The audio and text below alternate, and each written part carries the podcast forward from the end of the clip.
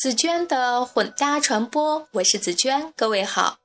这个周末的晚上，我要去参加香港中文大学的小型校友聚会，于是就心血来潮，想说说和校园有关的话题。想想这个时节，也是到了许多大四的年轻朋友抉择下一步的关键节点。昨天晚上，一位在清华大学读哲学的学弟跟我聊起他的喜好以及下一步的打算。上个月的时候，一位叫晨晨的姑娘，也就她的职业选择，在深夜里跟我聊了很久。最初留意这个姑娘，也是因为她在听了我的节目之后，特别认真的给我留言、谈感受，并提意见。最要命的是，我觉得她提的一些意见还挺有道理的，比如她希望我能放慢语速，同时故事感的格调还得有。后来我得知，晨晨的专业和传媒并没有什么关系。他是天津一所大学商科专业大四的学生，但是志向却在纸媒。他也曾经去时尚杂志实习过。他问我自己的未来要不要选择在这一行工作，因为大家都在唱衰纸媒。我想许多朋友都会面临这样的困惑，挣扎在爱好和现实之间。这或许也是我们人生每个阶段都会纠结的问题，就如我之前讲过的故事《人到中年的时尚先生》，我没有办法给出晨晨正确答案，但是我会将我曾经遇到的人和事讲给你听，他们的故事或许可以成为你的选择坐标系。爱好与赚钱哪个先行？我曾经参加过一场晚会，它是由一位非常成功的女商人和她的先生共同举办的。她的先生多才多艺，能画画也会写诗。当天，他们先是举办了名流云集的画展，之后又带着大家集体观赏由配音界大咖朗诵的诗会。这些诗全部出自这位先生的手笔。要不顾一切的投身理想吗？在我之前的推送《转角遇见旧时理想》中，我讲起曾经访问过的香港医管局主席胡定旭。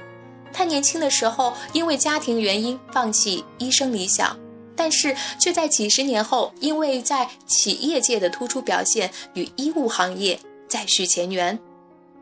同样的精彩也发生在我另外一个朋友身上，他从记者转型到企业高管，然后再做电影投资人。没有任何背景的他，稳扎稳打，奋斗十几年，以更加高调的方式，如愿以偿，成就写书、投身电影界的理想。要随潮流而动吗？从大学入读新闻专业开始，我就切身体会着这个行业无法阻挡的潮流。互联网来势汹汹，博客、微博、微信，你方唱罢我登场，也是让人眼花缭乱。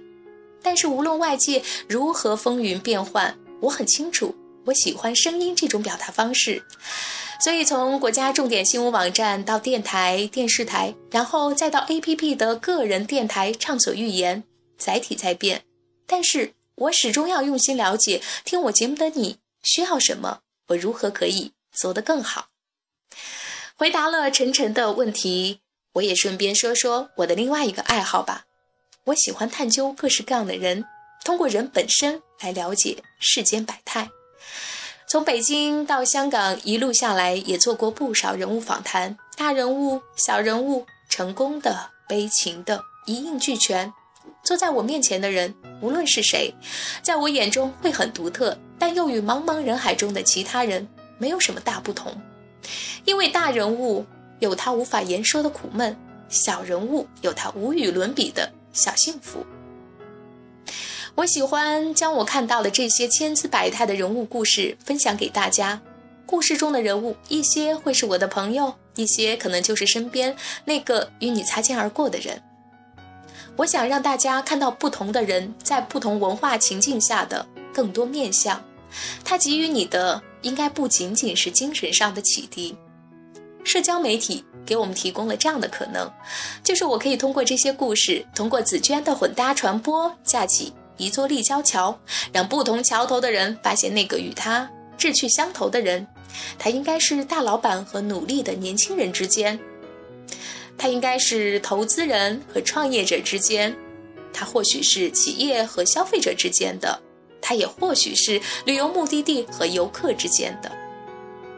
他甚至应该是恨嫁恨娶的姑娘和小伙子之间的。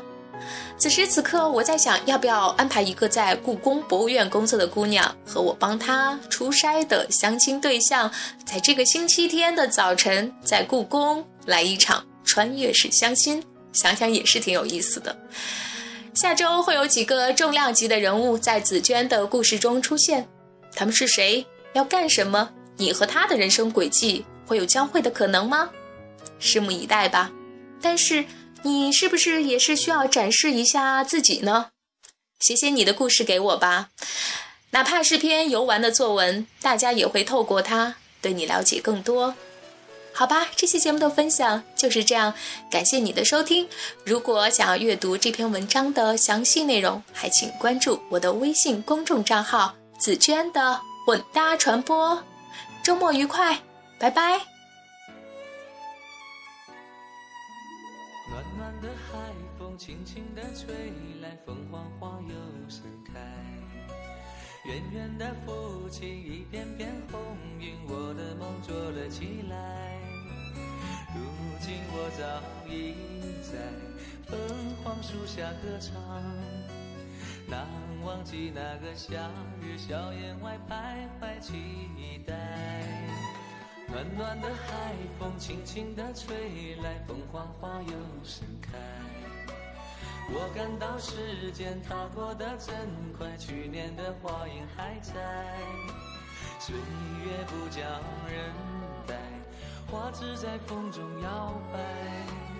我的旅程怎么怎么能够懈怠？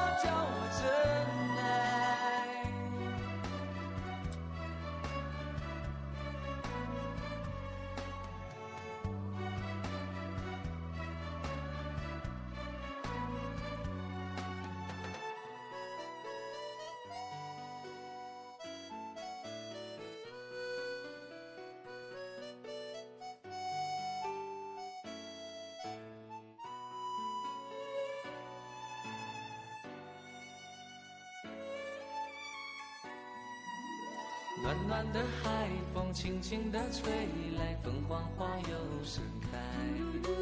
我知道不久我就要离开，潇洒的去了又来。花儿一样的年华，花儿一样的世界，飘飘的云彩带着我的心飞到天外。